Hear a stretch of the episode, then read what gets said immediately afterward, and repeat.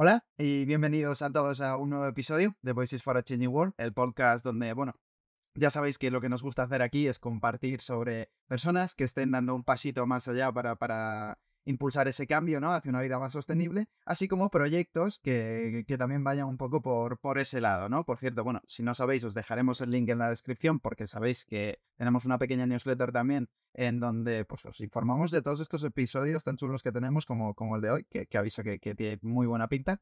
Como bueno, os pasamos actualidad sostenible, y eh, entre otras cosas marcas y proyectos sostenibles para que podáis utilizar en el día a día. Así que os dejaremos el link en la descripción. Y retomando precisamente en esa misión de, acercaros a empresas más sostenibles, eh, surge el episodio de esta semana, ¿vale? Eh, esta semana vamos a hablar con Chromie, que es la primera plataforma española de inversión en proyectos sostenibles, que además funciona a través de, un sistema de, tokens. Pero bueno, ¿quién mejor para contárnoslo que Pablo Valverde, uno de sus fundadores? Pablo, bienvenido y muchas gracias por estar aquí, tío. Muchas gracias a ti, John, por darnos eh, por cabida en tu, en tu mundo, en tu casa. Así que, de verdad, agradecimiento, tío. Pues nada, Pablo. Eh, lo mismo te digo, eh, el placer es mío. Eh, la verdad es que os agradezco siempre que podáis sacar estos minutitos porque sé que tenéis mucho lío precisamente en, estos proyectos y, bueno, la idea es compartir contigo unos minutitos, charlar, de, tomando un cafelillo, agua, como en mi caso. Y, y, bueno, vamos, vamos a ello. Yo no he tenido el placer tampoco de, de charlar mucho contigo, así que antes de sumergirnos en mundo, mundo Chromie, qué es y demás, cuéntanos un poco quién es Pablo, eh, tanto en lo personal como un poco en lo profesional, y, oye, ¿cómo acabas metido en este lío? Bueno, a ver, yo soy una persona que siempre, para que veáis me va mi, mi, mi línea un poco, desde pequeño siempre he empezado, siempre estuve haciendo cosas de comunicación. Siempre, o sea, yo le cogía a mi madre y le hacía entrevistas por un, por un casete, así suena como súper de, viejo ya, pero yo, yo bueno, hacía entrevistas, me molaba hacer vídeos, tal, y por ahí empezó un poco todo, porque realmente una vez pasa todos los estudios, que yo estudio marketing, creatividad y diseño, que es un, conjunto de, de, todo eso, ¿no? Eh, yo me, dedico al mundo corporate, después de eso, me metí en Ford, eh, en una especie de marketing interno entre varios equipos y es donde realmente me di cuenta que, que lo mío no son las grandes corporaciones, que no es el trabajo eh, ese tipo de, de, empresas donde la gente lucha por el siguiente puesto y no era mi mundo, no era mi mundo. Y por otra parte, también desarrollo mis canales de redes sociales, que eso ya es mi, mi este, mi hobby eh, mío, donde ya hago mis propias comunicaciones, hago mi, mi, mi, comunidad en Insta y en TikTok. Y ahí es donde voy desarrollando ¿no? un poco las habilidades de, ok, salgo del mundo corporate y con todo lo que había estudiado me pongo como autónomo a crear webs, a hacer diseños, a seguir con mis redes sociales, un poco de perfil, vamos a decir influencer, entre comillas, no me gusta la palabra, pero un poco por ahí. Y es cuando llega un punto en el cual digo, necesito hacer un proyecto eh, fuerte, algo, algo mío, pero que sea más empresarial, ¿no? Eh, siempre he tenido la inquietud de, crear algo, alguna empresa, crear un proyecto, algo y que, realmente eso me diera, vamos a decir, me diera de comer al final, pero que, realmente con eso pudiera vivir y pudiera vivir algo que me apasiona. Entonces, cuando entro en una incubadora que se llama Demium, bueno, existe como incubadora, es un fondo de inversión, pero en ese momento sigue la incubadora, y en ese momento lo que hacía era juntar a eh, emprendedores, bueno, más que emprendedores, personas querían emprender y que quería y que estaban en el mismo momento de la vida, ¿no? El no sé qué hacer, no sé qué quiero montar, pero quiero emprender. Era un poco por ahí. Lo que eran formarnos en, en emprender, en desarrollarnos como profesional, porque al final yo sí o okay, había, eh, estaba gestionando mis redes sociales, sí, estaba como autónomo creando pues, diseños, páginas web, tal, un poco por mi cuenta, pero no tienes la visión al salir, yo creo que le puede pasar a mucha gente, la visión al salir de la carrera de empresa, ¿no? Mis padres no son empresarios, entonces tampoco yo iba a tener una visión de cómo montar una empresa, cómo desarrollar el, perfil empresario y tal. Denium nos ayudó muchísimo en eso y ahí es donde eh, una vez el proceso de selecciones un par de entrevistas y luego un hackathon durante un fin de semana, donde ese fin de semana es muy intenso y tienes que crear una empresa que funcione y que el domingo puedas decirle a ellos, mira lo que he creado, que tiene algo, ¿no? Que, llama la atención. Pues por ese proceso de selección entramos, mi socio y yo, uno de mis socios, Fernando y yo, a Demium. ahí, tras una semana de conocer a, toda la gente, nos ponen en el mismo equipo y empezamos desarrollando otra cosa que no tenía nada que ver con esto. Estamos desarrollando una, una empresa que era una especie de Netflix, pero de deportes, que no tenía nada que ver. ¿Por qué? Porque yo vengo del mundo de, la competición de élite, de, la selección nacional de karate. Fernando viene de la selección olímpica de vela. Mi pareja es de la, era de la selección de, nacional de rítmica. Entonces, teníamos contactos como para intentar hacer algo así, ¿no? Queríamos enseñar a, la gente, sobre todo a los más jóvenes, eh, cómo, un deportista llega a lo más alto, pero no es gracias a esa persona misma, ¿no? Sino que detrás tiene médicos, tiene psicólogos, tiene amigos, tiene parejas, tiene familia que les han apoyado y les han ayudado en sus momentos más buenos y sus momentos más duros. Queríamos hacer todo eso, pero al final salió un competidor muy, muy, muy, muy difícil de, de, combatir, vamos a decirlo así, y, que encima tenía más tracción, tenía más capital y había hecho el mismo producto. Entonces, durante este momento también conocemos a nuestro tercer socio, que es Joshua, que, él es, técnico, es CTO. Y nos encontramos los tres en queremos seguir emprendiendo, un buen equipo. Yo hago marketing, eh, mi socio Fernando es ingeniero, Joshua es eh, ingeniero de software. Digo, tenemos un buen equipo, pero necesitamos desarrollar más, ¿no? Y en ese momento es cuando también sale un, a relucir un poco un aspecto creo que es muy importante de los emprendedores y de, de, o sea, y de personas que realmente manejan su proyecto propio y es la resiliencia, ¿no? El estar siempre ahí, al pie del cañón, porque sabes que esto no se regala y esto hay que trabajarlo y si algo quieres conseguir, sabes que necesitas eh, hacerlo, o sea, trabajar duro en ello, ¿no? Si no, no vas a conseguir. Entonces dije, vale, pues vamos a darnos más tiempo, vamos a seguir desarrollando otra cosa. Como los tres nos molaba un poco el mundo de la inversión, es cuando empezamos a investigar y a, ver qué podríamos solucionar y cómo podíamos meter eh, las, nuevas soluciones de tecnología, de las cuales yo era muy experto, eh, pero en otros sectores que no fuera el inmobiliario, todo el mundo estaba intentando hacer inmobiliario.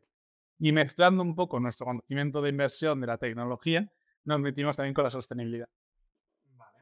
Y ahí surge Crowmy realmente, el decir, ok, podemos montar un, negocio de inversión, una empresa que pueda ayudar a invertir, pero además no solo ayude a las personas a, mejorar su, su, capital, su dinero, sino que además te ayuda al planeta de otra manera, ¿no? Y eso es un poco el recorrido por mi parte y por la parte de los tres socios, de cómo, eh, por ejemplo, yo, una persona creativa de comunicación, que tiene sus redes, que, está un poco, un poco loca también, de, de, todo esto, al final acaba eh, llegando a un, a un punto de, de, emprender, y emprender en este tipo de sector. Vale, vale, perfecto. O sea, es decir, básicamente tenía que pasar, ¿no? Estabais ya mm, muy metidos en ese mundillo. Eh, era una cosa u otra y al final Chromie es el resultado de, de, ese esfuerzo y esa dedicación, ¿no? Que básicamente era ya, vosotros estabais en una situación en la que, como bien dices, pues obviamente era, era gente que ya queríais crear un proyecto, que teníais una serie de conocimientos, una serie de expertise de, de un, de un sector o de otro y, bueno, se dieron las, las, condiciones adecuadas para, para que se crease Chromie y, y como, como has mencionado un poquitín, eh, pues eso, podáis ayudar eh, con el tema de las inversiones de manera sostenible. Además, eh, Hablando de Chromie, eh, ¿podrías decirme qué es Chromie para el que no lo sepa en pocas palabras? Sí, mira, una, te lo voy a explicar de dos maneras. La, manera como más oficial es, nosotros facilitamos a cualquier persona del mundo que invierta en proyectos de consumo. Eso es lo que hacemos. ¿Cómo lo explico así un poco más sencillo? Aquí lo que nosotros hacemos es, las pymes, las pequeñas y medianas empresas que tienen fábricas, a veces no pueden ponerse, no pueden costearse la luz y quieren ponerse placas solares. Y las condiciones que les suele poner bancos o otro tipo de financieras a lo mejor son más duras de las que ellos pueden soportar. Pero nosotros somos muy flexibles ahí. ¿Qué es lo que hacemos? Nos sentamos con ellos, vemos cómo podemos negociar qué pago quieren hacer al mes y se firma un contrato. Entonces llega aquí los usuarios, es decir, cualquier persona del mundo, que puede ser tú, yo, eh, Pepe de cualquier pueblo o un argentino, si es que aquí da igual. Quiere colaborar y quiere poner su capital. ¿Por qué? Porque también tú sabes que los bancos ahora mismo no nos dan nada. La gente sabe que tiene el dinero en el banco y, bueno, puedes tener 500 eh, euros, puedes tener 5.000 o puedes tener 50.000, pero el banco no te va a ofrecer nada, no te da nada, un bien esperado. Y las cuentas de ahorro tampoco están generando mucho. Y es un problema porque sabemos que hay inflación, cada vez se está perdiendo más, poder adquisitivo, sube todo, sube el aceite, sube tal, y la gente no, no, no le sube los sueldos, ¿no? Entonces, ¿qué formas tienes de hacerlo? Invertir en algo. Entonces, lo que nosotros hacemos es, ok, estas empresas quieren poner esas placas, pues esto es prácticamente igual que un alquiler de una casa. Como comprar parte de una casa y recibir un alquiler. Estas personas pues dicen, pues en una cuenta de banco, pues pongo en Crowme y adquiero parte de, ahora de de un proyecto de autoconsumo. Entonces, ese proyecto de autoconsumo te va a dar una rentabilidad que de normal es siempre un mínimo del 5% anual y sabes que ahí estás generando unos ahorros si siempre lo tienes disponible. Porque en el momento que quieras sacarlo, puedes venderlo, puedes venderlo o puedes liquidarlo. Vale. Vale, perfecto. Bueno, suena, suena bien, suena muy interesante, la verdad. Eh, vamos, si quieres, ahondar un poco más. Has hablado ya eh, de, bueno, cómo surge, viene de tu background, te vienes juntando con, con estas personas a través del paso por, por Demian. Eh, en tiempo, más o menos, ¿cuánto, ¿cuánto se tarda en gestar la idea como tal? Porque sí que es verdad que, este espíritu más, más emprendedor, por, por llamarlo de alguna manera, ya, ya lo compartíais, pero más o menos, ¿cuánto llevabais pensando esta idea de ya mm, con forma, o no sé si con nombre, pero algo similar a, a? ¿Y cuánto tiempo tardáis desde que las primeras conversaciones hasta que realmente lo lanzáis y, decís, venga, eh, esto es algo viable y se puede lanzar y como tú dices, cualquiera ya puede empezar a invertir con nosotros? En el momento que, que vamos a decir que cerramos el otro proyecto, es agosto de 2021 cuando cerramos el otro y nos damos como una semana para pensar en qué, qué va a ser de nosotros. Más o menos. Pues, pues un, poco así, ¿no? Era verano, era decir, bueno, vamos a tomarnos de vacaciones, descansar un poco tal y qué hacemos. Entonces, a partir de septiembre, eh, volvemos y decimos, esto hay que hacer algo, ¿no? Vamos a investigar. Yo creo que entramos en, en la, realmente la idea de, de, inversión bastante rápida porque estábamos viendo mucho cómo se estaba moviendo el tema de la tecnología blockchain. La tecnología blockchain en ese momento está en alza y ahora mismo eh, se está regulando mucho, lo cual es muy bueno para que lo regule la Unión Europea, que lo regule el gobierno de España. Es muy bueno que se regule por lo que, porque se está asentando la tecnología a nivel institucional. Pero en ese momento pues está como muy vicioso el tema y está como que todo el mundo creando algo pero nosotros queríamos crear algo más de valor. No era crear un proyecto eh, con blockchain y lo que sea. No, queríamos, eh, nos gustaba mucho y nos gusta mucho la tecnología y queríamos dar una vuelta de toque. ¿no? En ese momento lo que empezamos a ver es tokenización, que es lo que nosotros hacemos. ¿Qué es la tokenización? La tokenización es convertir un objeto físico, eh, hacer una representación digital del mismo en valor monetario. Pues cómo lo puedo representar digitalmente, ¿no? Eso se hace con unos inteligentes que se llaman. Esto se está haciendo mucho para las viviendas. ¿Por qué? ¿Por qué se hace en inmobiliario también mucho? Porque la gente que quiere invertir, que no o sea, que a lo mejor no puede adquirir una vivienda por sí solo para, invertir, ya no para vivir, sino para invertir, o no puede adquirir grandes eh, empresas o porque no tiene ese capital, existen los crowdfundings. Eso seguro que a lo mejor has podido tal existen los crowdfundings tienen una limitación y es que burocráticamente tienen pues, más pasos, es decir, es que firmar unos contratos de compraventas de, participaciones y tal, y que si no estás en la Unión Europea, siempre y cuando el crowdfunding sea de la Unión Europea, no puedes invertir. Sea, si tú eres de México, no puedes. Y al contrario, si al revés pasa allí, si tú estás fuera de Estados Unidos y el este de Estados Unidos, no puedes invertir. Y si estás, eh, estás en otro país como yo sé, asiático, pues pasa lo mismo. La tecnología de blockchain con la tokenización nos quita esa parte. Da igual donde estés. Puedes acceder a esa inversión. Lo cual es muy bueno. ¿Por qué? Porque ya no solo permites a una persona eh, protegerse de la inflación aquí en España, sino de una persona a lo mejor en Argentina, cómo se está devaluando el peso. Pues pueden proteger su dinero en euros en un proyecto de energía solar.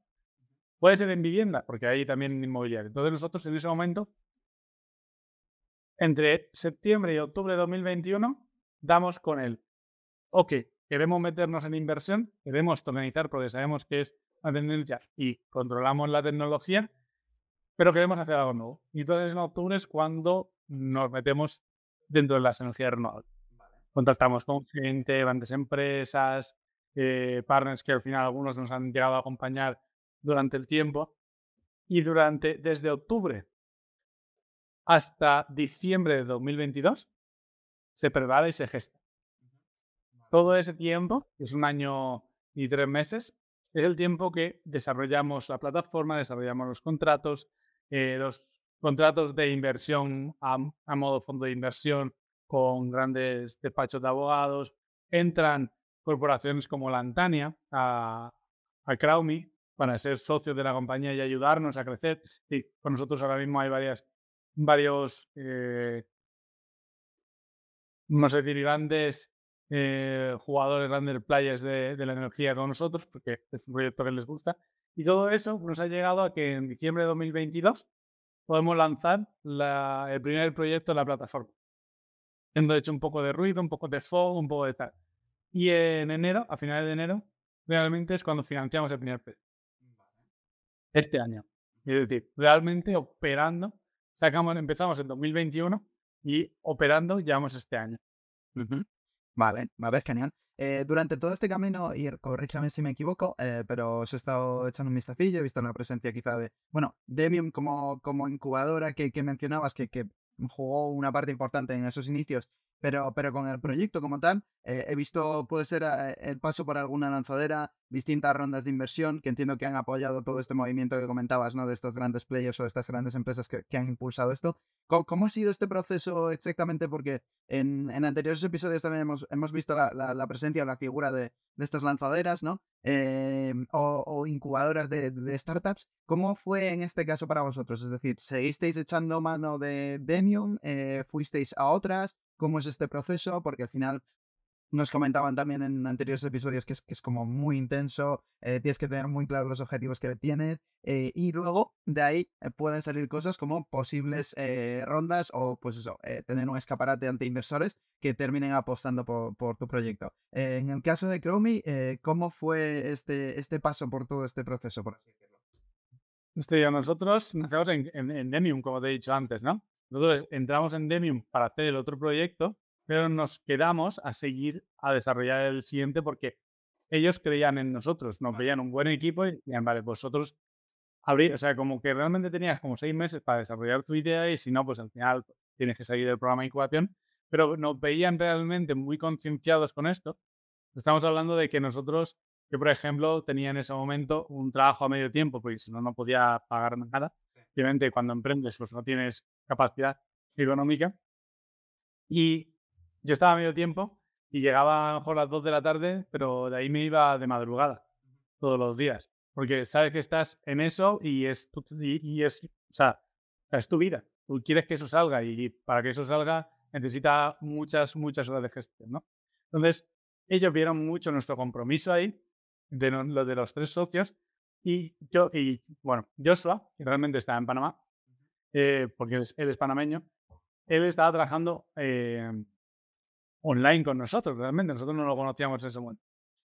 Y nosotros pasamos por Demium, de, donde nos enseñaron muy bien a cómo dar los primeros pasos, validar una idea, cómo hacer los primeros, eh, los primeros pasos como empresario, cómo cambiarte tu mente de decir, soy un chaval que está creando algo, un proyecto, a ver qué sale, a decir, no, esto es una empresa y hay que hacer una validación de mercado, un tamaño, no sé cuánto.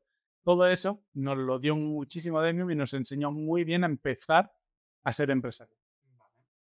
Cuando acaban los siguientes seis meses, eh, Demium tenía un, eh, un proceso donde te sentabas con el fondo de inversión y el fondo de inversión te decía si quería invertir o no en tu idea. En este caso, nosotros sí que les gustó mucho nuestro modelo de negocio, les gustó mucho nuestro proyecto y nos dieron que sí e invirtieron en nosotros. Que ahí es realmente donde empezamos a levantar lo que es la primera inversión. Que eso sería, eso, o sea, no me acuerdo la fecha, abril, entre febrero y abril, estaba por ahí, no me acuerdo exactamente cuándo fueron eso. Que se acababa eh, lo que era la parte de, de Demium y entramos a la vez en Lanzadera. Lanzadera aquí en, en Valencia, que de hecho, o sea, entramos, pero seguimos Lanzadera. Y estamos un año y medio ya. Y, y claro, pasamos de un mundo de Demium que es un poco, era un poco como unos inicios, ¿no? como el que está eh, empezando y a desarrollarse, a lanzadera donde realmente nos dan otro tipo de visión muchísimo más, eh, más corporación, o sea, más de corporación. ¿no? Aquí en lanzadera nos ponen un director de proyectos y junto a nosotros nos pone unos KPIs, unos números a los que tenemos que llegar y que, bueno, obviamente cada proyecto no es lo mismo que si tú tienes una tienda de camisetas, eh, las que llegar a un número de ventas, que no es lo mismo que yo que vendo, vamos a decir vendo, que permito a la gente invierta, entonces mi modelo de negocio no es el mismo que tú, por lo tanto mis números no van a ser exactamente. Entonces se configura con ese director de proyecto cómo se va a desarrollar nuestra estancia aquí. Pues llegamos aquí ya cerrando eh, poco a poco la ronda hasta que, bueno, entra también la Antania en la ronda de inversión y al final cerramos la ronda con 300.000 euros. Esa ronda de inversión, que ya, ya estábamos en, lanzadera, en lanzadera lo que, lo que hacemos es que entramos en el programa STAN con esa ronda y entonces empezamos a operar, a hacer los primeros proyectos este año.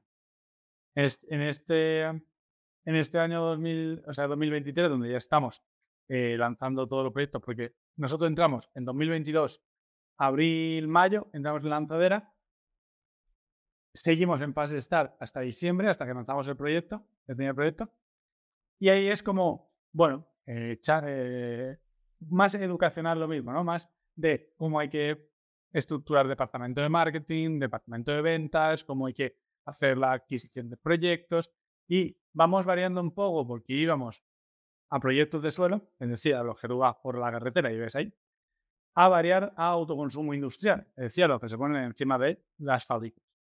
Eso también pasa durante ese tiempo y cuando firmamos ya el primer contrato y tal, empezamos a, ya a facturar y a, invertir, y a desarrollar nuestros proyectos, ya también aquí en Lanzadera pasamos a la siguiente fase. Ya no estamos en Start, ya no estamos en Traction. Es decir, una empresa que ya, bueno, pues ya no somos en tampoco más, hemos empezado a facturar, ya hay que ser mucho más serio con los números, hay que seguir progresando, ya no es un proyecto eh, de tres chavales, ahora es una empresa y es un fondo de inversión, ya es diferente. Entonces, seguimos en lanzadera y más que duro, yo no lo consideraría duro, sino que te marcan un poco las líneas. Al final, aquí en este tipo de, sitios, en eh, todas las aceleradoras que hay, son personas de normal con más expertise empresarial que tú, pueden ser, llevan más años de recorrido, han visto muchos proyectos y no sé tú, yo, por ejemplo, lo que he dicho antes, eh, me molan mucho las redes sociales, tengo mi comunidad, mis comunidades, eh, me gusta hacer mucho pues, el tonto en redes, eh, hacer cosas locas de marketing, tal, pero al final eso está muy bien, pero no me puedo dedicar a estar todo el rato haciendo eso también para mi compañía, porque entonces a lo mejor pierdes el foco y a dónde se va la compañía, ¿no? Se acaba muriendo. Entonces, es muy importante nunca perder ese, ese foco, o aunque aunque el foco vaya cambiando, saber hacia dónde te diriges y es muy importante, por eso en lanzadera realmente te pone una persona encima que más o menos va orientando. No te dice, sino te sugiere. Pero tampoco creo que es, es duro. Creo que es bueno para personas que como nosotros no llegamos a 30 años y nuestro desarrollo en la en empresarial no ha sido de tantos años, obviamente, pues saber guiarnos para que eh, nuestro proyecto vaya adelante. Y obviamente, pues, el mundo emprendedor es duro en, todo, pero es lo que le decimos al final. Sí, sí, sí, bueno, está claro. está claro, y al final es lo que te dices, lo que, lo que tiene que ser es súper intenso, pero, pero oye, al final es una persona que, como tú dices, tiene más expertise, eh, habrá visto pasar miles y miles de proyectos por ahí y os puede ir guiando, puede, al final es una cosa recurrente, yo creo que está saliendo en todos los episodios el tema de cuando hablamos de proyectos, eh, cuando hablamos de, emprendimiento y demás, eh, el foco, ¿no? lo importante que está el foco de no dispersarte por mucho que quieras hacer 20.000 cosas, obviamente aprovechar la flexibilidad que supone tener una startup y no estar en un corporate, pero, pero el foco es algo, es algo clave y, bueno, es interesante que lo menciones también y, cómo os encamina un poco, os enseña un poco el camino fuera de que entienda todo el trabajo y demás que tendréis que poner vosotros, pero bueno, tener esa, ese apoyo eh, tiene que ser importante. Y, y, bueno, no sé en vuestro caso cómo llegasteis allí, es decir, eh, para cualquier persona que pueda estar en una situación similar, eh, o bien que ya tengan este proyecto más desarrollado, pero que quieran dar ese empujón de verdad, tomárselo serio, en lo que has dicho tú. Oye, pasamos de ser un proyecto de chavales o, bueno, de, de gente un poco más mayor, que en, que en este caso tampoco, tampoco importa mucho, pero de profesionalizar este proyecto a través de o empresas como, como lanzadoras o incubadoras, eh, ¿cómo llegáis al lanzadero? Es decir, ¿qué requisitos necesita tener una persona o un proyecto para poder entrar dentro? A ver, te, hablo del caso de lanzadera porque al final es donde estamos y yo no te puedo decir, Google for Startups, por ejemplo, está en Madrid o tal. Desconozco cómo es su selección, pero por ejemplo, el proceso de selección de lanzadera es bastante sencillo realmente. Eh, ellos te van a hacer una, primero es, tienen tres creo que son tres batches al, año, donde tú puedes acceder y te puedes inscribir durante todo el año, pero no vas a entrar hasta que eso, eso se cumpla, ¿no? Hasta que llegue esa, esa fecha.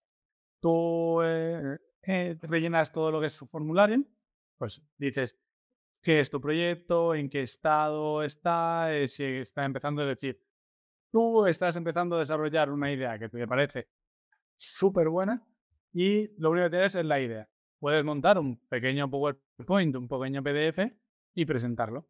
Y además lo dices, soy yo solo, con mi idea, y no tengo nada desarrollado. Pero eso no quiere decir que no puedas entrar, porque al final, eso es bueno también, al final tienes intención de, crear algo, tienes intención de emprender y como todos necesitas ayuda. Yo la necesito y la sigo necesitando. Eh, mi empresa y cualquiera de estas eh, siempre necesitas de alguien, ¿no?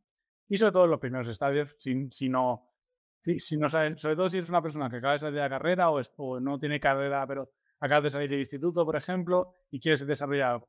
Ah, eso necesitas. Y si no tienes a nadie, esto te puede ayudar. Entonces tú aquí rellenas tu formulario y te van a hacer unas entrevistas. Si en las entrevistas, pues si llegas a hacer entrevistas, es porque tu proyecto pues tiene algo, por lo menos tiene sentido, y entonces en las entrevistas van a querer valorar que realmente tú tengas en la cabeza lo que quieres desarrollar y que sea un negocio. No, aquí no se viene a pasar el rato de decir, no, pero es que me gustaría hacer, eh, yo qué sé, satélites que minen asteroides. Sí, se puede, pero tienes el expertise, tienes las conexiones, tienes el no sé qué. Claro, a lo mejor dices, si no tienes eh, la capacidad, pues puede que no te vaya a salir. Pero a lo mejor dices, oye, mira, no, es que yo soy ingeniero aeroespacial, eh, tengo conexiones con la Agencia Espacial Europea, tengo unos fondos que he participado y me van a dar, vale, pues a lo mejor sí que tiene sentido, ¿no? Todo bien. Es un poco por ahí, pero te digo que puede ser eso como puede ser una marca de ropa, como puede ser un nude project y está empezando ahora a ser. Entonces, no necesitas estar en una fase hiper avanzada, si lo estás, evaluarán tus números, obviamente, tu crecimiento, que has hecho hasta ahora, ha crecido, ¿no? Llevas 70 años y tu empresa y solo ha facturado 10 euros, a lo mejor no es tan buena. Pero, pero a lo mejor sí que llevas un año, pero no sabes realmente cómo empezar a vender. Bueno, vamos a ver. Entonces, realmente son procesos sencillos. Lo único que la idea que tengas o tu proyecto o tu empresa, si has empezado, tiene que tener un sentido. No puede ser cualquier, cualquier, cualquier cosa. Pero realmente puede entrar cualquier persona que tenga ganas realmente de emprender. Vale, y esto es un servicio, por así llamarlo, eh, gratuito para la gente que pasa ese corte. Eh, es decir, os ponen todas las a vuestra disposición todo este conocimiento, estas personas, entiendo que instalaciones también, por un periodo X de tiempo, y, todo es gratuito. Sí, esto es, bueno, lanzadera en este caso es filantropía de Juan Roch, de Mercadona. Si, por ejemplo, fuéramos a Google for Startup, pues es de, de Google Amazon, eh, no me acuerdo ahora, Amazon Startup, no me acuerdo, pero también es filantropía de, de Amazon, que te dan sus servicios porque al final ellos, pues, bueno, quieren, quieren dar a la sociedad eh, y en este caso, Lanzadera, que es de Juan Roch, que es de Mercadona, es gratuito para nosotros. Te dan un plazo de tiempo que son lo que tú tienes que pasar de siguiente fase, es decir, de Start a Traction, de Traction a Growth y luego a Scale Up. Y tú vas pasando por las diferentes fases en diferentes cantidades de tiempo. ¿eh? Pueden ser eh, ocho meses, seis meses, cuatro meses o un año. Hay diferentes tiempos dependiendo del proyecto. Y mientras tú estés en el programa, al menos en lanzadera, es gratuito. Igual que cuando estuvimos en Demium, pero tú estás aquí y puedes hacer uso de todas las instalaciones, lo que es internet, salas de reunión, eh, venir aquí 24-7, los 365 días a, la al año. No hay, o sea, no cierran nunca. Entonces, las instalaciones gratuitas. Se paga en el momento que salga, es decir, ya no perteneces al programa de, crecimiento de, de lanzadera, pero quieres seguir estando aquí. Que se paga por siempre por asiento. Y no sé el precio que no 105. Que bueno, hablo de alquileres, a lo mejor incluso te sale, ya. Tal cual. Tal cual. Y ellos, en el caso de que vosotros consigáis ah, una información, una inversión eh, gracias a ellos, es decir, os ponen delante de, pues de distintos inversores, ellos se quedan con algún porcentaje de esa inversión que consigue un proyecto o, van a éxito o algo así, o simplemente lo que tú has dicho, eh, es, puro altruismo, por así decirlo, quieren el bien para, para estas empresas y obviamente mientras están dentro del programa, todo, bien. Es puro altruismo. Eh, en un principio, ¿por qué? Porque ellos sí que nos ponen en contacto con muchos inversores, aparte del trabajo que tú como emprendedor hagas para, para sacar más, más, más inversores eh, españoles, internacionales, lo que sea, ellos solamente ponen en contacto, organizan diferentes charlas, eventos con inversores y te ponen en contacto. Si los inversores son cualquiera menos ellos, obviamente ellos, pues nada, te han puesto en contacto, bien, enhorabuena, si te invierten en tu empresa, me alegro por ti. Pero es cierto que eh, Lanzadera o Juan Roch tiene un fondo de inversión para las startups que se llama Angels. Angels es un fondo de inversión que solo invierte en startups que están en lanzadera, ¿no? Entonces, si esa empresa, o sea, si ese fondo de, inversión invierte en una empresa, obviamente se queda con participaciones de la empresa. Pero es el único, o sea, es la única manera que ellos te den el capital para, para invertir que se queden con parte de tu compañía. Si ellos te ponen en contacto, si tú, si tú pasas por el programa y no recibes inversión de nadie, da igual, ellos no se van a quedar con nada de empresa. Es pura filantropía. Genial. Genial. Bueno, pues nada, muchas gracias por, por explicarnos cómo funciona, cómo funciona este mundito específicamente para, para lanzadera. Eh, y bueno, me alegra saber que, que, estáis pasando pues estas fases, estas distintas fases. Vosotros también habéis podido conseguir esa, esa financiación, por lo menos para, para nutriros, que, que, no sé si estaréis buscando alguna, alguna fase siguiente, una nueva ronda y demás, que, bueno, ahora, ahora nos contarás, pero si te parece, vamos a hablar más de, de Chromie, porque sí que es verdad que lo, hemos, lo hemos mencionado al principio, eh, y, me gustaría que fuésemos un poco más en, en profundidad. Eh, has dicho ya que, bueno, eh, Chromie es una, es una plataforma que permite a, las personas invertir en proyectos sostenibles, en este caso eh, proyectos bueno, de, energía solar, ¿no? y ahora me, comentarás un poquitín más sobre los proyectos que tenéis disponibles. Pero bueno, ¿qué diferencia a Chromie de otras plataformas de inversión que, existen en España? Vale, aquí, a ver, realmente diferentes estados de, o sea, de, de riesgos de inversión, ¿no? Pero tú como un tú puedes querer tener algo con más riesgo porque quieres más rentabilidad, como menos riesgo, pero tener menos. es una cosa que también le digo yo también mucho a nuestros clientes, que diversificar. Siempre tienes que intentar buscar diferentes formas de inversión, ¿no? No poner todo mismo huevos en el cesto. Xiaomi, ¿qué tiene diferente? Lo primero es que hacemos autoconsumo industrial. Y autoconsumo industrial realmente no lo está haciendo nadie. Nadie en España y en el mundo muy poca gente.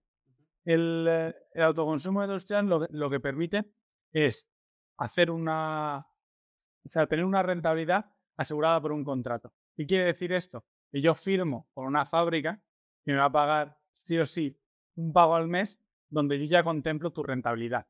Y esto no fluctúa en mercado.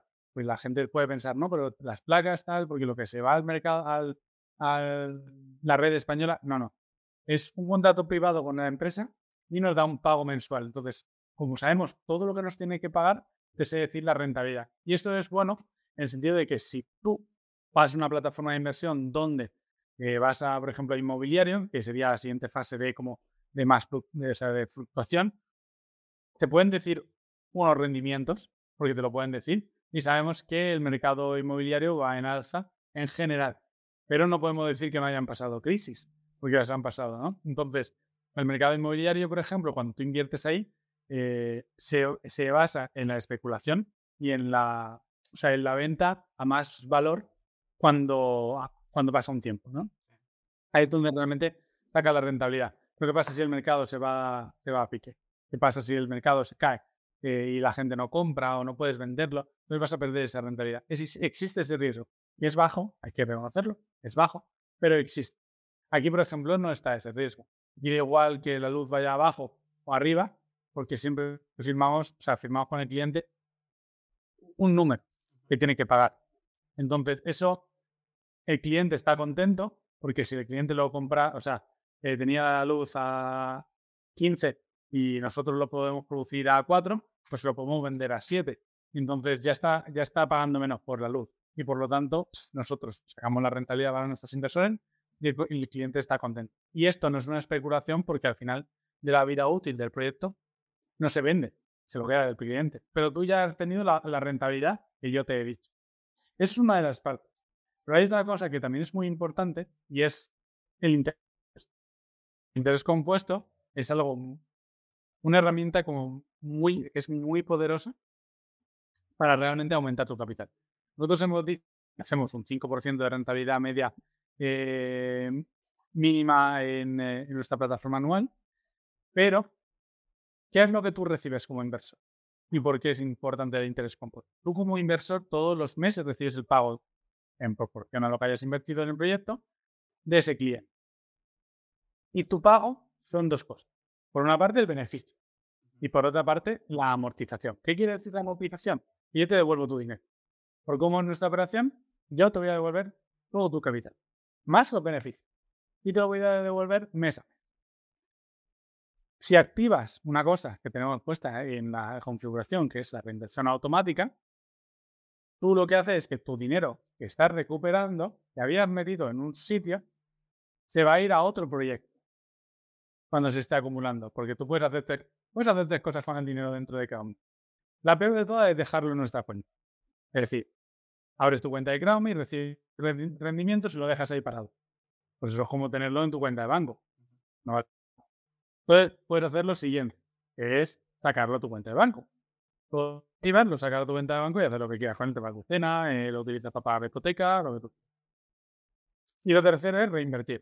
Es decir, tú ya estás recibiendo tu dinero, lo que ya habías puesto, ya lo estás recibiendo dando beneficios y lo metes en otro proyecto hasta que se financia. Y luego de los dos, cuando estén dos, estarás recibiendo dos rentabilidades más dos amortizaciones y se van a ir a un tercer proyecto. Y así sucesivamente. ¿Qué hace esto? Que genera un, un pico de ahorro muy, muy, muy, muy bueno a largo plazo. Es decir, a tres años casi no vas a ver, porque a lo mejor vas a tener pues, 100 euros más, 200 euros más. Son uno ser caso de que a lo mejor inviertes 5.000 euros.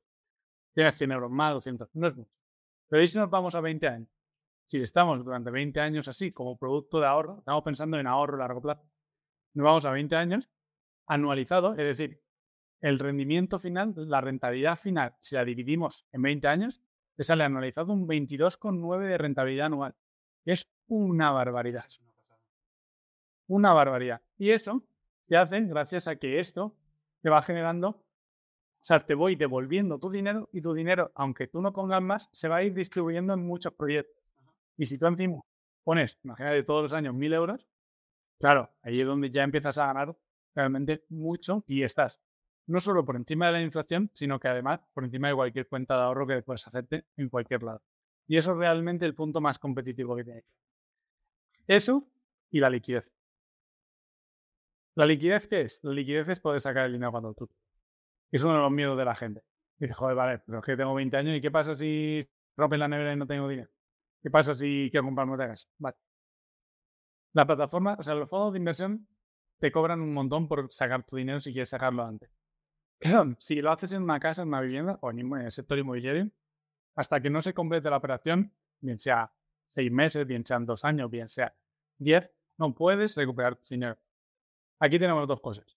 Un mercado donde puedes vender tus participaciones, donde puedes vender tu inversión, y esa inversión la media, la gente está vendiendo a tres días. En tres días te lo han comprado.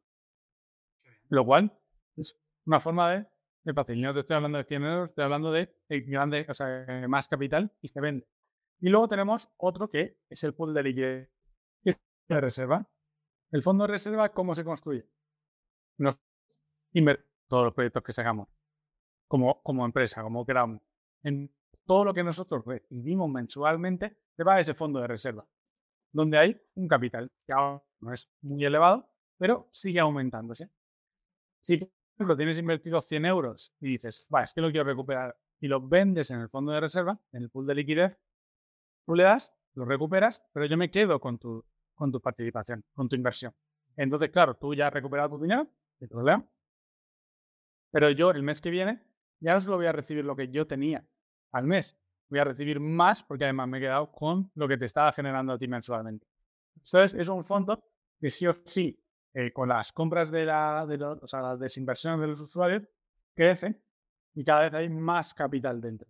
Y con nuestras inversiones cada vez hay más capital. Por lo tanto, cuanto más tiempo pase, más proyectos tendremos, más capital habrá. Y cuanto más desinvierten, más capital habrá también en el, fondo de reserva. Entonces tienes ya no solo la ventaja del interés compuesto y generar grandes rendimientos, sino que encima te puedes salir cuando quieras. La verdad es que, según cómo lo estás contando, tiene, muy buena pinta. Eh, yo llevo tiempo, de hecho, eh, de hecho, por eso también es una de las razones que me pareció súper interesante cuando, cuando miré el proyecto. Llevo tiempo intentando, pues eso, mirando eh, dónde poner parte de, de, capital, ¿no? La, la opción de, de, los fondos indexados quizá eh, podría ser algo que, que, me llama la atención, pero sí que es verdad que como tú mencionas, todo tiene sus, sus, pros y sus contras y la verdad es que cuando vi lo vuestro, más aún que, que estoy metido todavía en, en esta parte de, sostenibilidad y demás, es algo que me llama mucho la atención y, me parece muy interesante lo, que comentas, porque al final eh, mm, vosotros básicamente los proyectos de inversión son los que vosotros ayudáis a estas empresas ¿no? a, financiar ese cambio en la estructura, que pongan paneles y demás, o estos proyectos. Em, como bien dices, esto tiene una fecha de caducidad para el inversor, que es cuando se acabe la financiación de ese proyecto, entiendo, ¿no? Cuando se termine de pagar, pero si vuelve a reinvertir ese dinero. Eh, lo único que sí que entiendo es que está pensado, Chromie está pensado no para, para corto, corto plazo, porque has dicho que más o menos eh, la, la, rentabilidad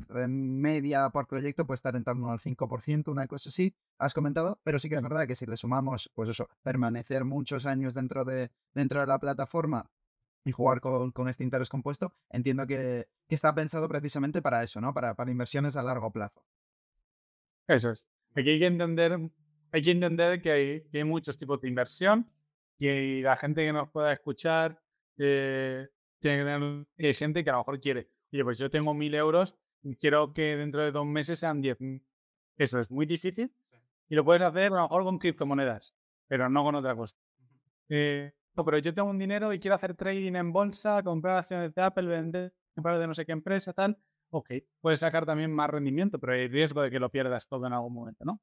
Eso lo que hay que entender a nivel financiero. Hay productos de inversión muy variados y diferentes tipos de riesgos de, pérdida de capital.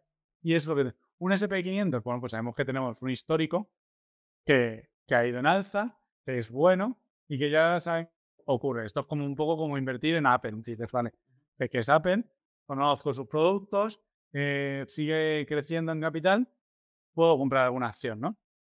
Pero lo mismo, si tú compras una acción de Apple, mañana ni el año que viene vas a tener 10 millones de euros. Y eso es lo que hay que entender, ¿no? Porque aquí la gente eh, es un poco eso. Entonces, nosotros tampoco eh, te decimos, vas a ser rico con nosotros. Lo que te digo es, tienes un producto de ahorro o un producto a largo plazo que te va a generar mucho rendimiento. Si tienes 40 años, pues si piensas en tu jubilación, puedes sacar muy, una muy buena acción con esto y empiezas a invertir desde ahora. Que tienes 20 eh, años, pues, ostras, pues a lo mejor ahora tú sacas tu trabajo, tal, pero de cara a 15 años, que tengas 35, pues a lo mejor eh, estás pensando en casarte, estás pensando en tener un hijo, estás pensando en tal, y ya vas invirtiendo desde los 20, aunque sea poquito, porque permitimos invertir desde 100 euros, aunque sea un poquito, y decir, bueno, pues tengo algo y ahora ya puedo dar eh, pues la entrada de de la boda o o no me quiero casar, bueno, pues la entrada de una casa o la entrada de, o para pagarme un coche o para tal. Entonces, son diferentes también fases y formas de pensarlo, pero al final es un producto de ahorro que, que al final para tener el dinero en el banco sin hacer nada y cada vez perdiendo el poder adquisitivo, siempre hay que tener un colchón en el banco, eso sí, por, si pasa cualquier cosa y, y te tengas que. Pero lo que sabes que, que tienes ahí simplemente es un ahorro, puedes ahorrarlo en otros tipos de cosas, ¿no? Puedes ahorrarlo en inmobiliario, en acciones, eh, en, no sé, en fondos o en energía ahora. Y es por eso que es importante entender también ese tipo. Eh, cómo eres tú, cómo eres tú como inversor, cómo eres tú como ahorrador y cuáles son tus objetivos a, largo plazo. Porque una persona que tenga 20 años empieza a invertir ahora en cosas como Karaomi, cuando vaya a su jubilación, el capital ahorrado es muy grande puede ser muy, muy grande, porque te habrás pasado cuarenta y pico años de tu vida invirtiendo. Eso, eso es un poco, un poco ver, ¿no? Por eso realmente es, es atractivo, pero también es, es necesario entender la diferencia de invertir a largo plazo como ahorro o invertir para hacerte rico dentro de dos meses. No, bueno, es muy, muy difícil. Ojalá se pudiese, pero vamos, eso, eso es muy complicado. Es imposible, es prácticamente imposible, pero... Exacto. bueno, pues está, está bien, pues eso, aclarar un poco, ¿no? Eh, para lo que principalmente podría funcionar funcionar Chromie. Eh, por lo que has comentado, oye, es que son, son todo, todo pros. Em, ¿Cuál sería, por así decirlo, el mayor riesgo que podría, que podría tener un inversor que, que se mete con Chromie? Porque si, si vosotros, como decís, eh, vais a firmar un contrato con una cantidad fija eh, las fluctuaciones que puede haber en otro tipo de inversiones que mencionábamos eh, desaparecen, pero, pero ¿existe algún riesgo para, para este inversor? O, o, si quiebra algún proyecto por lo que sea, tenéis también esa parte de, no sé si es una especie de IA o sois vosotros detrás que automáticamente cogéis ese dinero y lo volvéis a reasignar en nuevos proyectos? ¿O, cómo funciona tanto eso? Si hay algo de crisis, como cómo se solventa eh, esas soluciones o esas situaciones en, en Chromie para el inversor para que pueda estar tranquilo. Vale. Aquí, obviamente, esto eso es siempre que alguien te hable de, inversiones, si alguien te dice que el riesgo es cero, eh, huye porque eso... Algo no, hay, no hay ninguna inversión. O sea, eh, yo que digo, hasta invertir en Apple tiene un riesgo. Apple se puede ir a la quiebra o, o, su, o cometer un, un, movimiento raro y que tus acciones ya no valgan lo mismo. ¿no? Entonces, siempre tienes un riesgo. ¿Cuál es nuestro mayor riesgo realmente? Que la empresa que paga tus beneficios no paga. Ese es el mayor. Porque al final, ¿qué pasa si no paga una empresa? ¿Qué pasa si yo le pongo las placas y a los cuatro meses el, el que está manejando dice que no te pago, que no tengo capital? Ese es el problema. ¿Cómo lo solventamos? Pues lo primero que hacemos, cuando firmamos el contrato y decimos al cliente este, vamos, vale, vamos adelante, vamos a financiarlo, vamos a poner las placas, tal. Necesitamos de tres a seis meses, dependiendo del tipo de proyecto, de tres a seis meses de aval. Entonces, tiene que pagarlo por adelantado, como una fianza cuando te vas en, en, un alquiler. ¿Por qué? Porque si me dejas de pagar, que acusas de impago, yo tengo que tener la capacidad de maniobra y de darle a mis inversores los rendimientos esperados. Entonces, siempre tienen ese aval. Y luego, por otra parte, en el momento de firma de contrato, también nosotros pedimos una cosa que en los proyectos de autoconsumo industrial de PPA, que se llama, es decir, contrato privado, no suele pedirse, pero pedimos nosotros un punto de conexión. Punto de conexión es a la red eléctrica. Volcado a red. ¿Por qué? Porque en el momento que una, o que una fábrica no paga, nosotros ya tenemos el aval, pero además nos quedamos con el usufructo del tejado durante 25 años. O sea, el techo de esa fábrica es nuestro durante 25 años. ¿Para qué? Porque como hemos pedido el punto de conexión también, podemos volcarlo a red, es decir, vender la energía que producimos al mercado y sabemos que es muy raro que un país no vaya a, no vaya a utilizar la energía. Para eso el país se tendría que desactivar. Entonces, es cierto que ahí sí que fluctuaría, porque ya no es un contrato privado con un, un pago pactado, es lo que vaya al mercado, pero sabemos que la luz baja y la luz sube. Y de normal, en el histórico, como el SP500, en el histórico siempre ha subido. Aún más barato, días esté más caro. Al final siempre va subiendo. Entonces, con 25 años, no solo vas a recuperar la, eh, tu capital invertido, sino además lo normal es que también tengas todos los beneficios que habían asegurado por ese ¿no? E incluso se pueden llegar a tener más, dependiendo de cómo esté la fluctuación del mercado. Pero no solo podemos hacer eso, sino que además de invertir a mercado, por cómo son los parques, de normal, de media, si son más grandes, obviamente más, si es más pequeño, menos, pero la media son 5 kilómetros a la redonda, en cualquier fábrica se le puede firmar un pack o, otro, otro contrato al lado y decirle, oye, tenemos estas placas eh, que producen tanto, te interesan, y se puede firmar un contrato otra vez con ellos y así tener la rentabilidad, sin perder los 25 años de usufructo del tejado. Entonces, tenemos protegido de esa manera a los, a los inversores para que si alguien, lo peor que puede pasar es que se sufra sin pago, eh, de alguna manera recuperen su capital y los beneficios. Vale, vale, perfecto. Pues, a ver, suena muy bien, te lo vuelvo, te lo vuelvo a decir. Vamos a decir que ya me lo has vendido. Yo soy un inversor que, estaba buscando algo, eh, escucho esto y digo, oye, Chromie me parece súper interesante.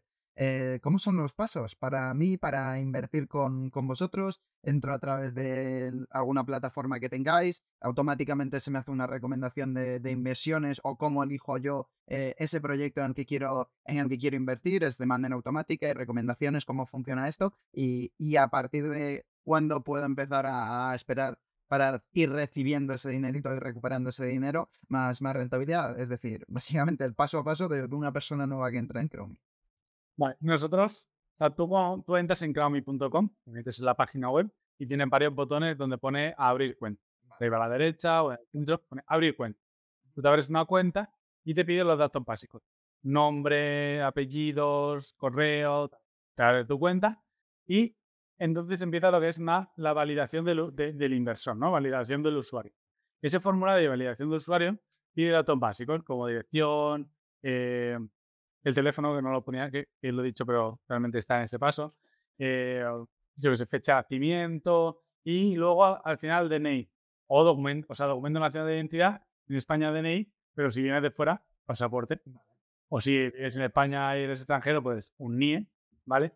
cualquier documento oficial de un estado, así ¿vale? Que Entonces, tienes que completar esas, esa serie de preguntas que puedes completar en el momento de registro o cuando vayas a invertir. No hace falta que lo completes en el momento de alquiler.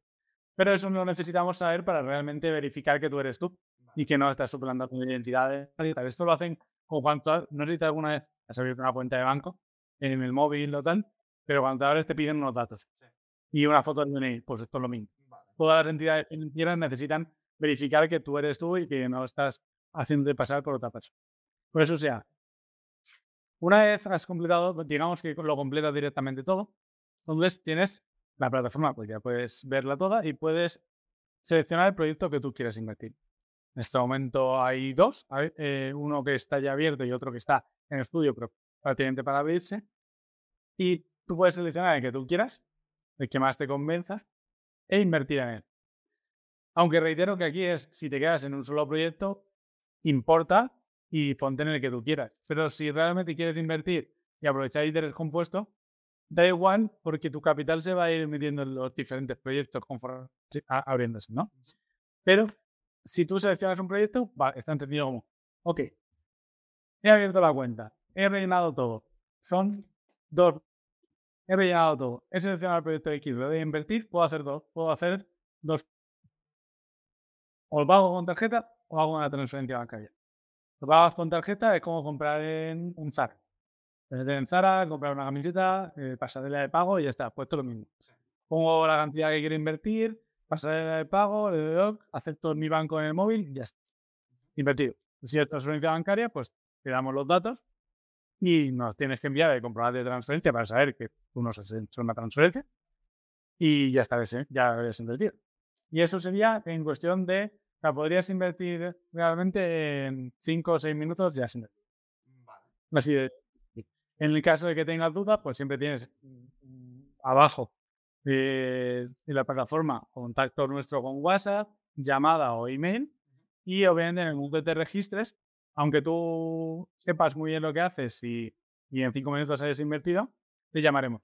Porque llamamos a todos los que se registran por si tienen alguna duda, a lo mejor no entienden algo, lo que sea, porque tú has podido completarlo todo, invertir, pero hay otra persona a lo mejor entra y no sabe cómo funcionan las cosas.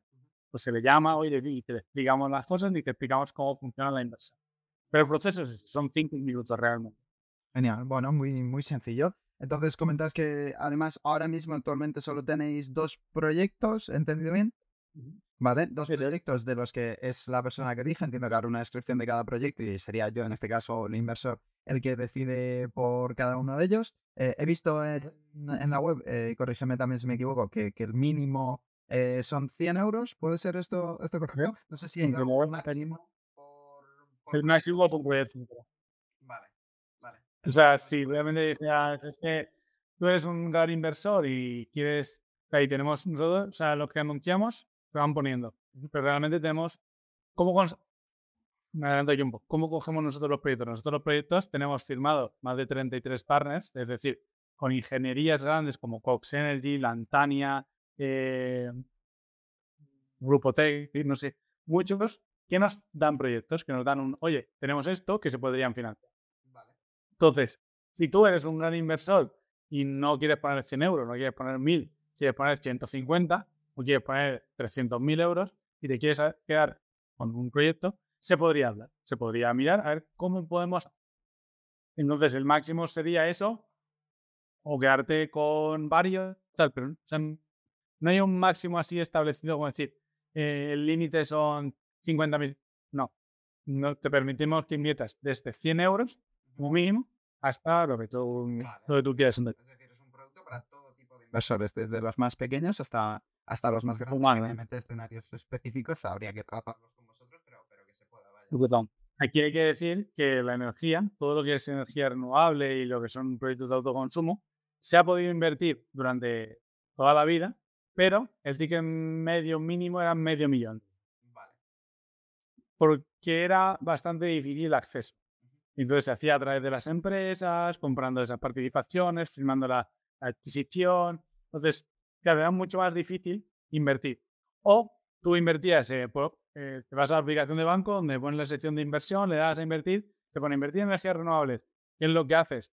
De normal, adquirir participaciones de empresas como pues, Iberdrola, eh, Enagas o algunas que hagan cosas de energía renovable, pero estás comprando acciones. Entonces no se podía hacer esto. Por eso antes los tickets eran muy grandes y por eso también hay inversores muy grandes de esto, porque lo conocen, pero para todo ese que está, se está iniciando o que quiere empezar a invertir o que ya invierte pero quiere diversificar, pues bueno, se pueden poner desde 100 euros hasta lo que puedas hacer. Vale, vale, perfecto. Bueno, pues ahí queda para, para cualquier persona que esté pensando, ya te digo, eh, esta inversión y sobre todo, aún mejor si puede ser inversión en, en sostenibilidad, en proyectos de, de energía eh, renovables y demás. Oye, me parece, me parece una idea fantástica y, y bueno, por lo que vemos, es que puede, puede ser muy rentable a largo plazo también para, para cualquier inversor. Hemos hablado de, lo bueno que tiene para, para los inversores, pero, pero hablando de, de en este tiempecito que lleváis, con estos proyectos que tenéis, eh, cuéntame, vamos a intentar entrar un poco en a nivel de métricas, las que podéis compartir obviamente, eh, pero bueno, primero, ¿cómo hace dinero Chromie con todo esto? Eh, tenéis ese margen de entre lo que financiáis y a lo que ponéis los proyectos, un poco cómo generáis dinero vosotros. Al final nosotros tenemos unos, unos costes de, de management, sí, que, es, que, que le llamamos, que es el desarrollo de los contratos, el desarrollo de, de, la manutención de la planta, de todo eso, donde ahí cobramos un porcentaje, que puede variar entre el 7 y 15%, dependiendo del tipo de proyecto. Ahí es como realmente eh, creo, mi, mi factura. Y aparte de eso, dentro de ese porcentaje también hay son dentro de la propia, de la, del propio proyecto porque nosotros creemos en ese proyecto, entonces invertimos también. Y eso nos genera también un mensual que lo que hemos hablado antes, que es que, se va al fondo de reserva. Eso es realmente, es, entre comillas, vamos a decir, sencillo. No es como un crowdfunding. Los crowdfunding comisionan eh, ponen el proyecto y los inversores lo ponen en común y comisionan por medio, sino que nosotros somos dueños de la planta y por lo tanto tenemos ese management. Vale, vale, perfecto. Y en este tiempecito que lleváis con estos dos proyectos y esta vida que, lleváis teniendo, ¿cuánto? Te voy a hablar tanto de, inversores, eh, si se puede decir, o, más o menos un número estimado de cuántos inversores activos tenéis ahora mismo dentro de, la comunidad Chromie y, cuánto dinero estáis gestionando a través de vuestras plataformas, ya que me has dicho que estos proyectos anteriormente eh, requerían unas inversiones muy grandes, lo estáis facilitando y acercando para que haya más inversores que puedan, que puedan acceder a ellos. Entonces, un poco a, nivel de usuarios y, y dinero gestionado por la plataforma. Vale, Nivel de usuarios, nosotros ahora mismo estamos, eh, tenemos 180 inversores dentro de la 180 personas que han confiado y han invertido, aunque usuarios registrados dentro de nuestra plataforma son 5.000. Vale. La diferencia, ¿no? Porque sí que hemos ido haciendo y se, ha, ido registrando.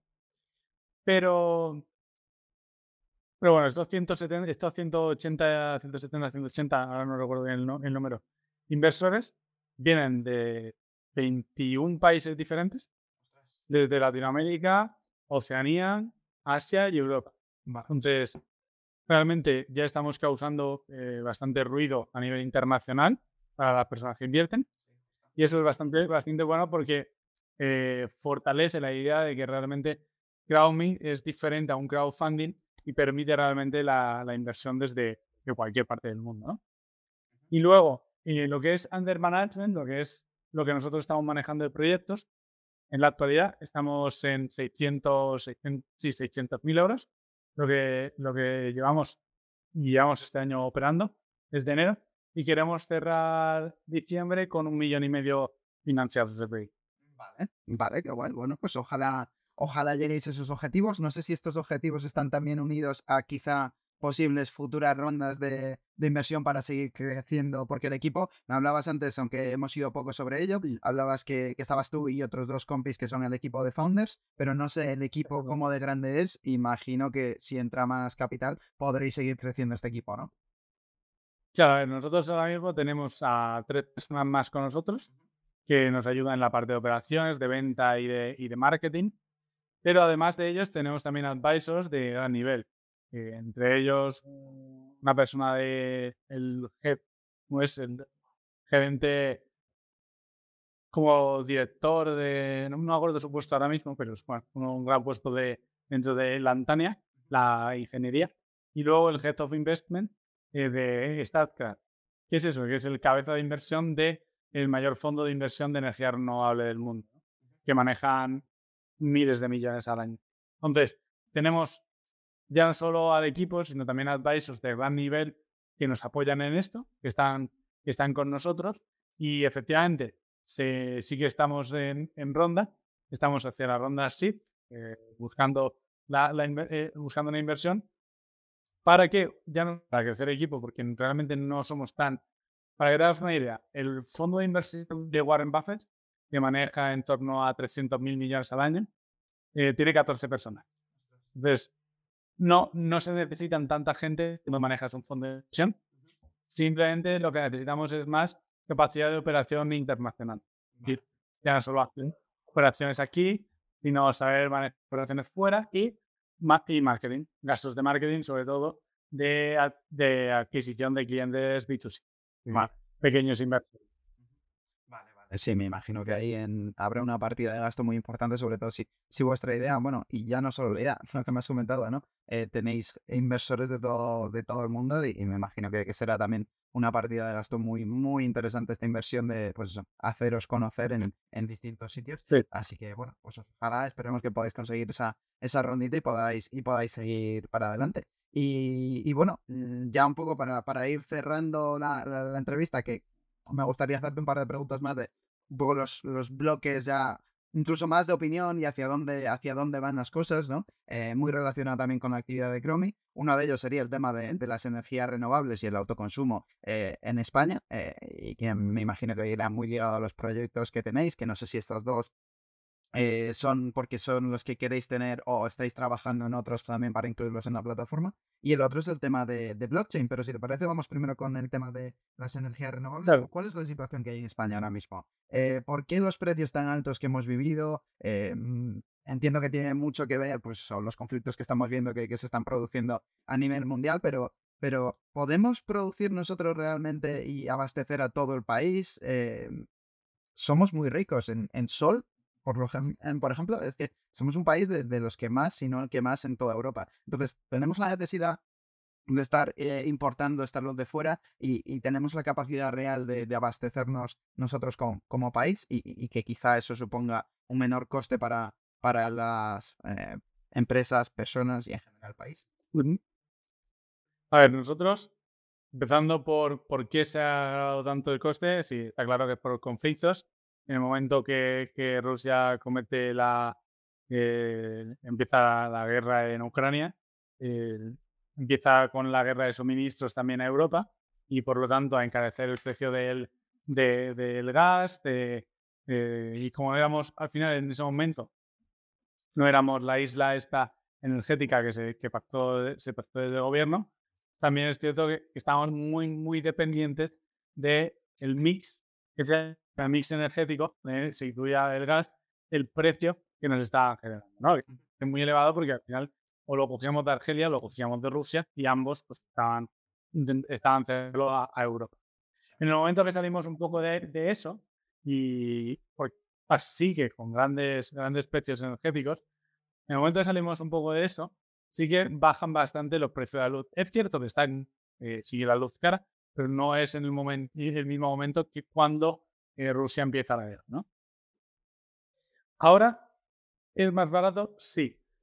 Pero es cierto que como España, como, como país, capaz de producir energía, nosotros seríamos capaces, por las horas de sol que tenemos y por las cordilleras, el viento que, que tenemos, eh, seríamos capaces de abastecer a media Europa. Solo por lo que tenemos. Es cierto que habría que poner, eh, que sé, coger el Castilla-La Mancha y llenarla de placas hasta arriba. Y decir, o sea, eso rompería completamente, rompería completamente la estética, el medio ambiente, el ecosistema. Pero es cierto que si eso se hiciera, y esa superficie se cubriese, eh, España sería eh, suministrador de energía a, a muchos países vecinos, porque tenemos capacidades para no solo eso, y ya no, o sea, no solo para proveer a otros países, que la energía en España fuera gratuita. Siempre. Y eso es una cosa que está ahí, pero que necesitaría mucha inversión y mucho trabajo. Es algo a largo plazo y que perfectamente se podría dar. La situación actual cada vez se va desarrollando más cada vez estamos más eh, concienciados de que es necesario las energías renovables frente a, energías de, combustión. Esto, esto hace que la gente pues, prefiera pues, eh, en sus casas, si el que se puede poner placas, se puede poner placas, el que no puede invertir, como, eh, como en Crowmy, que no tiene un calentador eléctrico en vez de, de gas, lo van cambiando. Y esto va haciendo una transición energética y cada vez vamos migrando más y que va permitiendo eh, ese aprovechamiento de energía renovable. vamos a decir a medio plazo, eh, obviamente el autoconsumo y lo que es las energías renovables y el desarrollo de proyectos va a seguir. Para nosotros como CrowdMe puede que, el autoconsumo industrial tenga un fin, pero aunque tenga un fin, nosotros podemos eh, ya no solo desarrollar eso, podemos desarrollar eólico, podemos desarrollar biomasa, podemos desarrollar maremotriz, ¿no? Hay muchas fuentes de energía que podemos desarrollar o incluso edificios sostenibles si fuera necesario eh, eh, desarrollar en otro tipo de sector, ¿no? Claro, al final todo eh tipo de proyecto sostenible, entiendo, ¿no? Claro, que es donde estamos nosotros ahí un poco más el core, ¿no? Vale. Entonces, no es, o sea, no se acabaría el negocio de Gromi por las inversiones, es una cosa que, que lleva existiendo desde hace muchos años, pero cierto que España podría, no tiene por qué si no, si no lo hace, pero podría realmente llegar a ser completamente autosuficiente a nivel energético si hiciera. Y entonces sí que permitir, ya no solo que pues, coches eléctricos cargarse gratis, casas alimentarse gratis, fábricas alimentarse gratis, se podría hacer, pero con un, una gran proyección y un, y sería un desarrollo económico para, para eso muy elevado pero tenemos capacidad. Vale, bueno, bueno, pues eh, veremos cómo se siguen dando las cosas. Al final estamos en un momento, un momento muy, muy raro también de muchos cambios, muchos avances. Bueno, ahí ya nos ha tomado vamos, em, ha venido de repente y está cambiando el panorama a nivel de todo. Esto que comentas del tema del autoconsumo, em, que puede incluso plantearse, eh, ya veremos si se da o no, pero plantearse que a un medio plazo podamos estar ahí. Y, y bueno, ligado a esto también, tema de blockchain, una nueva tecnología eh, una nueva manera de, hacer las cosas que precisamente, entre otras cosas, facilita lo que comentabas, ¿no? Que, pueda, eh, que podáis tener estos inversores de, distintas partes del mundo y, en cierto modo, facilitar que puedan tener ese acceso a la inversión. Pero vamos a hablar eh, desde el punto de vista o, pensando en que, en que estamos hablando con alguien que conoce cero de blockchain, eh, conoce cero de tokens, que no hemos mencionado algo y demás, se están quedando con la idea de que, oye, financiáis proyectos y demás. Eh, a mí me resulta muy interesante la, mini explicación que has hecho antes, ¿no? De coger un producto real, digitalizarlo y, cómo dividirlo para poder venderlo, pero eh, vamos a hablar de, desde este punto porque, porque obviamente para lo que hacéis blockchain es, es clave. para quien no lo conozca, una explicación de qué es el blockchain y por qué tantos proyectos están decantando por esto y en concreto Vale, el blockchain es una tecnología realmente, vamos a decir, de cuentas, ¿no? De como si fuera un libro de contabilidad. Es realmente eso. El problema del, blockchain realmente es que está un poco demonizado y gracias a los proyectos un poco scam de criptomonedas, ¿no? Es la, al final es la tecnología que utiliza eh, todas las criptomonedas y es por eso que se ha demonizado mucho. Pero quitando eso, esto es como si el Internet me dijeras que es malo porque eh, tiene proyectos, o sea, tiene páginas que pues venden armas o venden tal. Claro, pero eso, una cosa son los proyectos y otra cosa es la tecnología, ¿no? La tecnología que nos permite, como ese libro de contabilidad, es muy buena, ya no solo a nivel nuestro, sino incluso institucional. ¿Por qué? Porque es una tecnología que nos permite hacer transacciones monetarias que se quedan grabadas para siempre y encima transparentes. Entonces, ¿qué hace esto? Que y yo pueda publicar algo para, para comprar y que tú me lo compres y aunque no ponga tu nombre y no ponga a quién se lo has comprado, sí que ponga que de aquí a aquí ha habido una compra de 100 euros. Entonces ya se sabe que hay un movimiento. ¿esto es lo que nos genera? Mucha más seguridad y, confianza y transparencia. ¿Por qué? Porque un usuario cualquiera puede ver qué ha pasado con su dinero, a dónde se ha movido.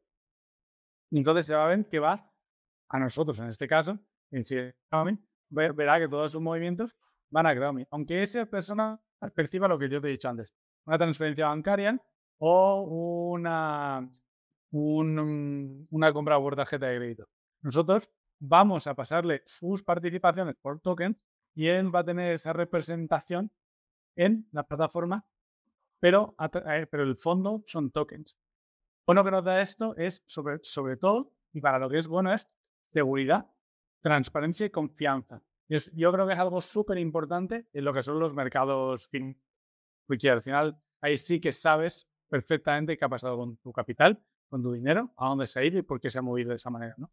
Eso, eso yo creo que es, creo lo más importante. Yo esto lo comparo mucho, muchas veces con el Bizum. El Bizum es una tecnología que está en el móvil, eh, ¿no? Lo tenemos en, la, en el banco y yo te digo que nos hemos ido a tomar una cerveza y, oye, que te lo he pagado yo, me debes dos euros. ¿Ok? Me lo pasas y de repente en dos segundos tengo dos euros más en el banco, que es tu pago. ¿Qué hay detrás de Bizum? ¿Cuál es la tecnología que hay detrás de Bizum? ¿A la gente le importa realmente la tecnología que hay detrás de Bizum? ¿O le importa que con facilidad le llegue ese capital, ese dinero. Ahí es donde está la cosa. Antes había que hacer una transferencia y esperar tres días, y ahora en el mismo momento te puedo decir, págalo tú que te lo doy ya. Es como lo mismo con el blockchain. Realmente a mis usuarios, por eso realmente no verás en nuestra plataforma que se hable mucho de eso. ¿Realmente a los usuarios le importa que haya detrás blockchain? No. ¿Pero es bueno? Sí porque permite esta seguridad y esta transparencia de, de, movimientos de contabilidad. Que, pues, si decías bien, pero si no te fías y quieren mirarlo, está ahí. Y siempre, y siempre está reflejado. Por eso creo que es importante. Sí, así es. Al final suena muy interesante. Hay muchos, precisamente en la parte de sostenibilidad también, creo que, que va a aportar mucho, sobre todo la parte de transparencia, ¿no? Que hablabas para, para saber, oye, realmente estas empresas que están proclamando ser los sostenibles que son, realmente eh, en todo el proceso eh, están cumpliendo con, con, lo que dicen y bueno, esta, esta transparencia, ¿no? Y esta seguridad puede, puede ser muy interesante eh, para, para precisamente esto, ¿no? Y, y, esto... Dime, dime. No, iba a decir, y esto se ve también reflejado en Europa, si la gente lo quiere buscar, se llama ley MICA, M-I-C-A, que los, que lo regularon, bueno, los empezaron a sacar el año pasado y ya está la normativa, donde eh, lo que quiere normalizar la, la, Unión Europea es utilizar blockchain para eh, los, las participaciones de la empresa, los stocks, eh, las acciones. Entonces, tú vas a poder comprar acciones a través de blockchain, aunque percibas o no para que se sepa realmente dónde está esa, acción, quién la tiene y cómo la ha comprado, ¿no?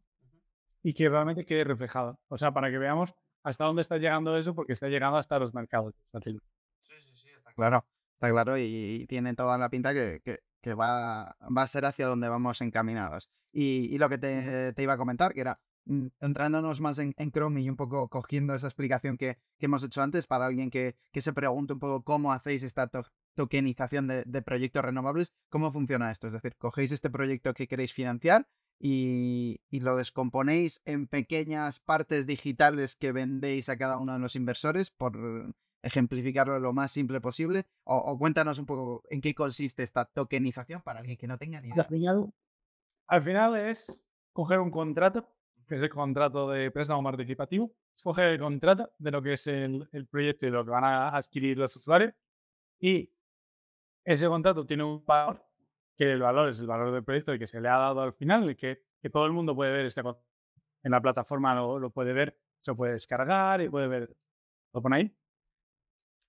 Y eso tiene un valor. Entonces, cada usuario que adquiere es como que firma ese contrato y se hace un... O en blockchain se llama smart contract, los contratos digitales, que es como que te, realmente te garantiza que tú has hecho esa, esa compra, ¿no? Entonces, Tú haces una participación, haces una entrada, pones 1000 euros y yo sé que 1000 euros son 10 tokens. Pues entonces, como son 10 tokens, yo en mi contabilidad interna dentro de mi plataforma voy a ver que tú has participado y tienes 10 tokens. Y tú vas a poder vender en tu mercado, o sea, cuando ya salir de la operación, vas a poder vender 10 tokens. Cada token a 100 euros. Por eso el mínimo de inversión es, es, es 100 euros, ¿no? Lo que aquí se hace es, si el mínimo de inversión son 100 euros y el proyecto vale tanto dinero, pues tanto dinero entre 100 euros, ¿a cuántos tokens son? Esos son los tokens que hay. Y eso se divide, eh, ahí eso es lo que va a ir adquiriendo cada usuario. ¿Que tú has puesto 1000 euros? Pues tanto por ciento del token. Que tú has, eh, si al final hay un número de tokens que se tienen que abordar, que es lo que van adquiriendo los usuarios, y es lo que se distribuye. ¿Para qué? Porque el usuario al final, si tú haces una transferencia, haces una compra de crédito, va de euros a euros. O va de, pesos argentinos a euros. O de dólares a euros. Pero queda todo reflejado en la transacción dentro de la plataforma con los tokens. Y tú lo tienes y nosotros lo vemos con los tokens que tú tienes, sin necesidad de ver la, el justificante de transferencia, por ejemplo. Vale, vale, vale. Es un poco para eso, ¿para qué sirve? Realmente es como si fueran piezas de puzzle y cada uno se queda un cachito según el porcentaje de lo que ponga. Vale, perfecto. Perfecto, pues nada, clarísimo. Eh, yo creo que, vamos, eh, es un proyectazo lo que tenéis entre, entre manos. Os doy la, enhorabuena por, por ello y, agradecerte también eh, el hecho de compartir con nosotros todo, todo esto que, que, nos has comentado. Ahora siempre me gusta, bueno, de cara a cuando vamos terminando ya ya la, entrevista o el episodio, eh, dejaros un, pequeño espacio de, bueno, la gente que quiera conocer más, em, aunque todavía no está eh, no esté lista para, para, invertir, pero conocer más sobre vosotros, eh, mm, cómo os pueden ver, seguir, tú hablabas también de temas de redes sociales, pequeña comunidad que tengas por ahí, cómo pueden seguiros tanto a Chromie como, como en este caso a ti, Pablo, y, y, bueno, no sé si tenéis próximos eventos, cualquier tipo de promoción, este es el momento. Vale, pues a ver, a nosotros, o sea, sobre todo, si alguien nos quiere contactar y quiere, y quiere invertir y tiene nuestro WhatsApp y nuestro teléfono directamente en nuestra, en nuestra página web. Y obviamente libre de llamarnos en cualquier momento o mandarnos un mensaje si tiene cualquier duda.